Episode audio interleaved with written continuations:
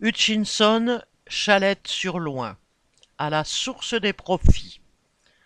Depuis septembre 2020, plus d'une centaine de travailleurs ont quitté l'usine Hutchinson de Chalette-sur-Loing, dans le Loiret, suite à la décision de la direction de couper dans les effectifs.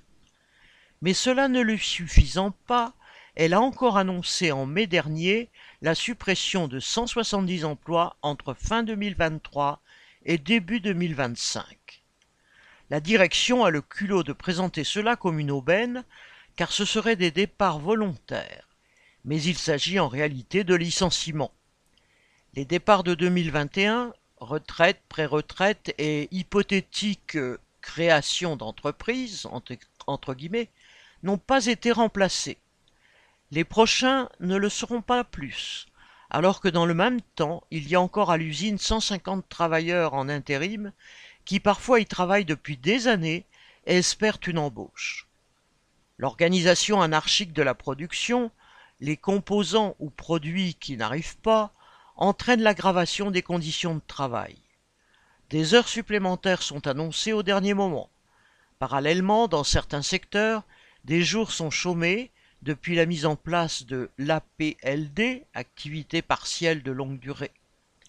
Dans l'atelier raccord, c'est le cas deux jours par semaine. Au vélo le vendredi, tandis qu'à la préparation des mélanges, il y aura quatre semaines entières. Pour les travailleurs, c'est l'inquiétude de l'avenir, pour les patrons, c'est l'assurance pour leurs dividendes. Ils adaptent le travail à leurs besoins, mais en plus, c'est l'État qui paye avec l'argent public. Venir moins souvent à l'usine, ce n'est pas ce qui dérange, mais par contre, voir son salaire déjà faible amputé de 200 à 300 euros alors que les prix s'envolent, c'est révoltant. Les patrons invoquent toujours la baisse d'activité, que ce soit pendant la crise sanitaire, puis du fait de la pénurie de composants dans l'automobile, et maintenant avec le passage aux voitures électriques. Mais pourquoi serait-ce toujours aux travailleurs de payer pour l'organisation chaotique de cette société capitaliste? Le groupe Total, dont fait partie Hutchinson, est passé de 10 à 20 milliards de profits en un an. C'est donc bien aux actionnaires et à eux seuls de payer la crise de système.